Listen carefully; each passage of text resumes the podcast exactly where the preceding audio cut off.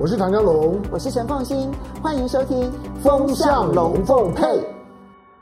我是陈凤馨，非常高兴在周末的时候呢，跟大家聊聊天，然后聊一聊在过去所发生的事情，我所观察到的现象，来一起跟大家分享。我今天要来跟大家谈的这个重点话题呢，其实是来自于全球央行现在呢，其实都在走钢索，尤其在亚洲货币市场当中的货币竞贬的压力。可能正在出现当中啊！我觉得对于各国货币来讲，都会是产生一个极大的风暴。我相信各国央行其实都非常的紧张，因为这里面呢，它的动态平衡其实是非常困难拿捏的。我们首先先必须先去理解，就是说，任何一个国家的货币升值或者贬值，它在国内一定会有受益者跟受害者，不管它走升值或者走贬值。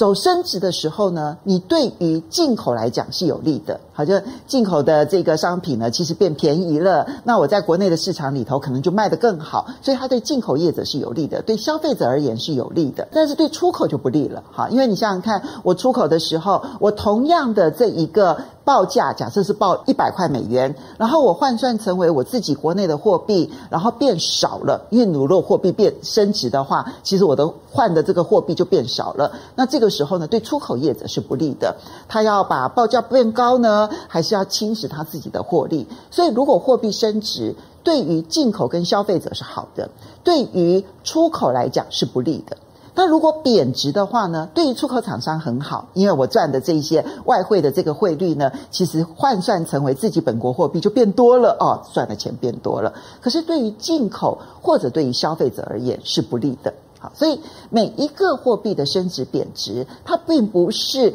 一面倒的说啊，对这个国家有利或对这个国家不利。不不不，它在国内每一个市场里头就会制造赢家跟输家。所以货币的这个政策并不是一件容易拿捏的事情。到底该走升值这条路还是走贬值这条路？它其实牵涉到了一个非常大范围的一个，我到底要考虑的重心点是什么？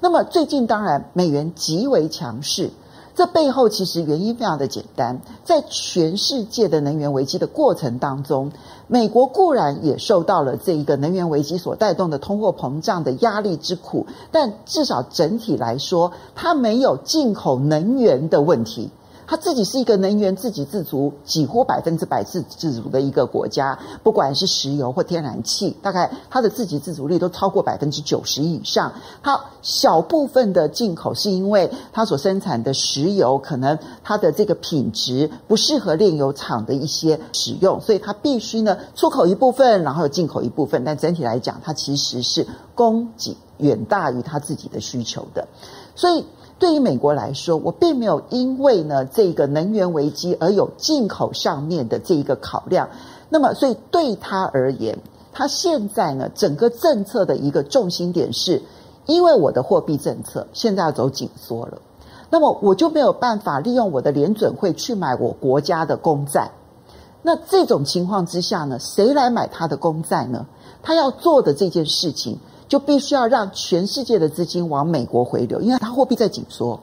它现在正在收资金回它的联准会。好，那当它把资金紧缩的时候，它需要的就是靠全世界的资金回流到美国市场，所以它需要走强势美元政策。它当然会付一些代价，进口的部分呢，它还可以缓解它的通货膨胀，但是对于它的出口业者来讲是不利的。所以，对于美国而言，现在走强势美元政策，缓解通货膨胀，然后让资金可以回流到美国，对他来说是相对而言利大于弊的。所以，他快速的升息，然后并且呢，要求全世界其实继续的让他维持着强势美元的这样子的一个角色。最明显的例子其实是日元，在过去这一个礼拜呢。叶伦就美国财政部长，然后跟日本的财政部长会面了，大家就在想说说，诶，这个会不会呢？美元美国会觉得说，诶，你日本啊贬值贬太凶了，我要修理一下你啊，因为这不要忘了，在上个世纪的时候呢。日元在弱势的时候呢，美国就认为日本利用这一个弱势的日元，然后从事在出口的不公平竞争。那时候就用利用广场协议就修理了日本啊。日本那个时候的货币，哇，从两百多块钱日元兑一美元，一路升值到八十块日元兑一美元。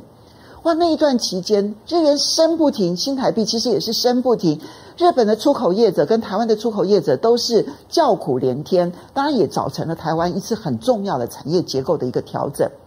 所以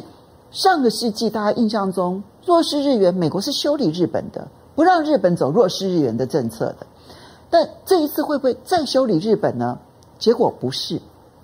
美国财政部长耶伦呢，在两个人会面完了之后呢，他就强调说：啊，我们主要是跟日本谈啊，说我们要不要去限制俄罗斯的石油价格啊，要给他一个上限呐、啊，然后让俄罗斯不要赚那么多的钱。那大家关心的说，那现在日元这样贬不停，你们要不要进场干预呢？那财政部长耶伦这样讲，他说：那我们认为呢，其实一切都应该由市场来决定。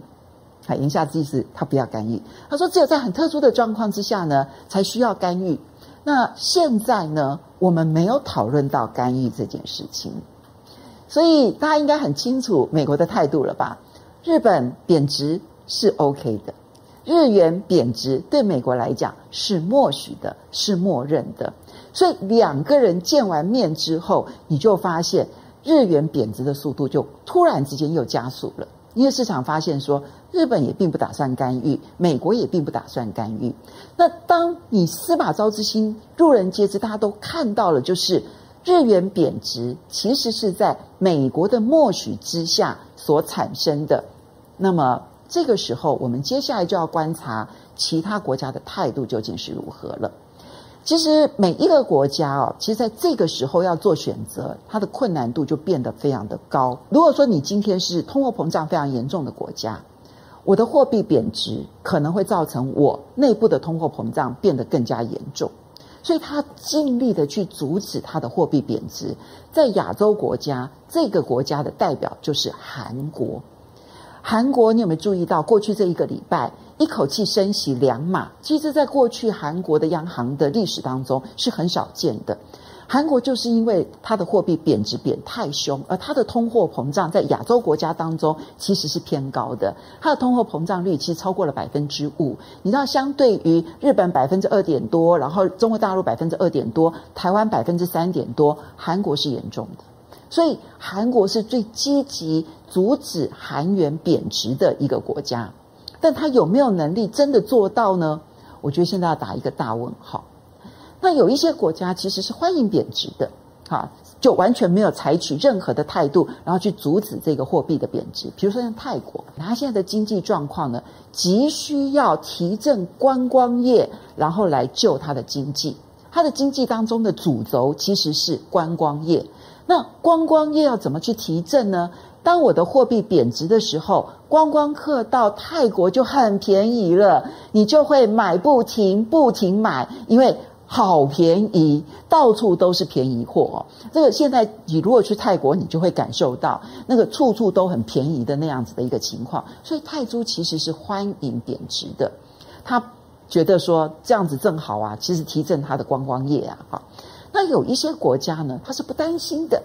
比如说像印尼跟马来西亚，他不担心，因为他呢其实是这个出口原物料的大国，不管是棕榈油啦，哈，或者是其他的一些相关的这些原物料。印尼其实还有煤的出口啊，哈。那么印尼跟马来西亚，其实对他们来说，只要这一些，就算货币贬值一些也无所谓，反正呢，它出口的这些原物料，目前在国际上面呢，其实就是供不应求。它其实完全不受影响，其实贬值一些有助于它的出口。那它现在看起来，它的外汇存底呢还很厚实，也没有看到资金外流的一个状况，所以呢，它并没有出手阻贬。它不出手阻贬，是因为它的贬值幅度其实并不高，相对而言。好，先来了一个关键点，是来自于中国大陆，它可贬值可不贬值。我们确实理解。中国大陆的人民银行对于它的货币呢是有相当程度的掌控性的。那么，如果说它走一个放任贬值的这一条路，亚洲很多的以出口为导向的国家可能被迫都要跟进贬值。如果它阻止人民币贬值的话，那么其他的出口为导向的国家可以松一口气。那么对于中国大陆，它会做什么样的选择呢？我说过了，所有的货币政策、所有汇率政策的选择，其实都是有利有弊的啊。如果说我今天维持货币不贬值，那么这件事情光是它不贬值这件事情，可以缓解我的进口的成本压力，对于缓解物价有帮助。可是呢，如果你看到别人都在贬值，而你不贬值，对你的出口就是一种伤害。所以现在我看到的中国大陆的态度哦，我必须要说，我觉得在今年初的时候，中国大陆的态度是阻止货币贬值的，因为呢，他希望他的进口成本能够降低，他的出口对他而言，今年一二月的时候出口还很畅旺，所以他并不担心。出口这件事情，到了三四五月的时候，因为封城的关系，担心资金外流，那个时候也希望阻止人民币贬值，因为人民币若越是贬值，可能资金外流的压力会变得更大。所以两个因素使得今年的前几个月，中国大陆采取的是一个阻止贬值的一个态度。所以呢，不管是进口成本的这个情况，或者是说呢，担心资金外流的时候，他考虑的是这件事情。那么最近我们当然没有看到人民银行真的出来说任何的话，可是我注意到的是，在上一波人民币贬值到大概六点七对一美元的时候呢，人民银行就开始出手，然后呢干预，那么希望不要贬值贬这么凶。但最近它已经贬破了六点七之后。其实那个贬值速度有微微的加速，没有看到任何的阻止。那么回头去看的话，这是不是中国大陆现在正在选择一个其实欢迎某种程度的适度贬值的一个政策表态呢？我觉得这里面可以打一个问号，我们可以好好来观察。那么我为什么会这样判断？当，一个是你看到那个走势的趋向。我觉得第二个是呢，在总体经济环境上面，其实中国大陆是有空间容许人民币贬值的。一方面呢，是国际上面各种货币对美元都在贬啊，贬的都比人民币来的贬的凶太多了。不要讲日元、欧元、韩元、泰铢、马来西亚币，其实都比人民币贬值贬得更凶。所以，如果抛掉了美元来看的话，人民币其实等于是对其他的货币都升值。那这个对于中国大陆的出口是很不利的。那第二个部分呢，是它的通膨压力其实没那么高。我们看到它五月份的通膨呢，大概是年增百分之二点一，六月份的通膨是年增百分之二点五。虽然其实好像有微微的上升，不过因为它的生产者的物价指数已经开始往下拉了，所以呢，它其实已经开始有了一个相对来说。在控制通膨这件事情上面，比较有空间的一个环境，他比较不担心会有一个恶性的或者是无法受控的通货膨胀的预期。到目前为止，它还在可控制范围内，所以比较没有维持现在的货币的价格，甚至于要升值，然后来减缓进口成本的压力。它现在没有这个压力，它跟韩国不一样，甚至于跟台湾不一样，所以它没有这个压力。而另外一方面呢，其实国际的原物料价格其实也某种程度的下跌，然后它跟俄罗斯之间的关系，使得它还取得一些战略性的物资的时候，它可以用比较低的成本，所以看起来它没有那一种非要借由拉高货币的币值，然后来减缓进口成本的压力。那么在资金外流这件事情上面，我们看到过去这一个月的时间，其实它的资金外流的速度已经减缓，然后甚至于因为它的股市相对于其他的市场表现相对的好，所以呢，就使得它反而在股市上面有了一些外资流入的一个情况。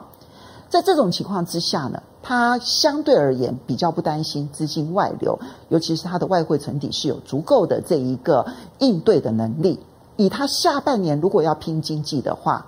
外贸的表现不能差，也就是贸易一定要走顺差，所以出口其实必须要好。而它的出口现在面对的是日元用这种方式在贬值，韩元被迫要贬值。那么东南亚很多国家的货币也在贬值，欧元也在贬值，贬得那么凶。那么这种情况之下，它在出口必须要表现良好的情况之下，恐怕它会有相当程度的放手，让人民币的贬值幅度至少跟国际一致，就是跟美国之外的非美货币要有一定程度的调和。那一旦人民币哦开始放手，愿意让人民币某种程度的贬值，它对于其他以出口为导向的国家就会形成极大的竞争压力。其他的国家就变成了平衡的两难了。我到底应该要关心进口的成本，所以我要让这个我的货币不贬值呢？还是呢，我要考虑到出口这件事情可能伤害我的经济，所以我要让它贬值呢？现在就变成了一个两头烧，而两头不知道到底要顾哪一边的一个情况。这个情况啊，在过去。国际环境啊，非常合作的一个环境的时候呢，你会发现说，几个主要的经济体，包括了美国啦、欧盟啦、日本啦，还有中国大陆，会坐下来谈说，诶，我们不要货币竞贬，我们不要搞这种货币上面呢彼此之间呢踩踏的这样子的一个效应，我们大家呢讲一个平衡，这样子一来呢，就不会因为。汇率市场的大幅度的波动，到最后会伤害各国的经济。那时候还可以坐下来这样谈。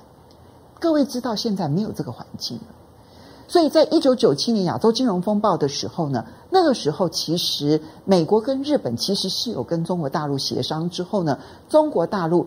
宣示它人民币不贬值，然后让亚洲金融风暴呢可以在一九九七、一九九八年停摆，好，然后呢就不至于再恶化。那日本跟韩国还有东南亚国家，其实都有一定程度的缓解。那时候台湾其实亚洲金融风暴的时候，我们也受伤相当的重。我们没有像东南亚的几个国家破产，也没有像韩国那样的破产。可是其实压力都是很大的。那个时候人民币止贬，然后呢绝不贬值，整个亚洲的环境呢就变得稳定下来了。现在这个稳定的环境不一定会出现，相反的，可能大家彼此之间在互相。不信任甚至于敌对的情况之下，既然你要走贬值的路，那我也要走贬值的路，而其他相对经济体比较小的地方，可能就会承受极大的压力。嗯、这会不会成为一个不只是亚洲区，我觉得是全世界啊新兴经济体的一个新的层面的压力？新兴经济体有很多很多不同的各自的经济的环境，像斯里兰卡，它可能引发的是一些最不良的这一些新兴经济体，他们可能会陷入债务风暴，那么可能都有各式各样的倒债或者是破产的危机，这是国家破产危机当中最严重的一块。但其他其实原本表现良好的新兴经济体，可能在这一波货币竞贬的压力之下。可能承受的那个情况严重程度会远超过我刚刚提到的比较主要的经济体，比如说日本啊、中国大陆啊、韩国啊，他们可能承受的这一种通货膨胀，然后又同时又有资金外流的压力，会比所有人都要来得严重。所以，这个整个大的一个金融结构正在变化当中。我知道这个讲这些东西可能有一点点深，然后呢，也有一些可能。你知道那个货币在描述的时候升值贬值，然后产生的影响，可能常在思考上面呢，会有点转不过来。我希望大家可以多回去想一想，这件事情可能对于全世界的经济跟金融产生的冲击，其实跟你我的荷包都有很密切的关系。所以我想要在今天呢跟大家来分析，然后呢，也许你可以作为考虑问题的一个参考的指标。非常高兴今天周末的时候可以跟大家分享这个议题。议题本身有点大，也可能是非常非常领先的一个看法。我们作为一个思考的一个方法，然后去观察未来所有国家的货币的一个变化，它其实是重大的一件事情。我们要非常谢谢大家，不要忘了下个礼拜同一时间再见喽，拜拜。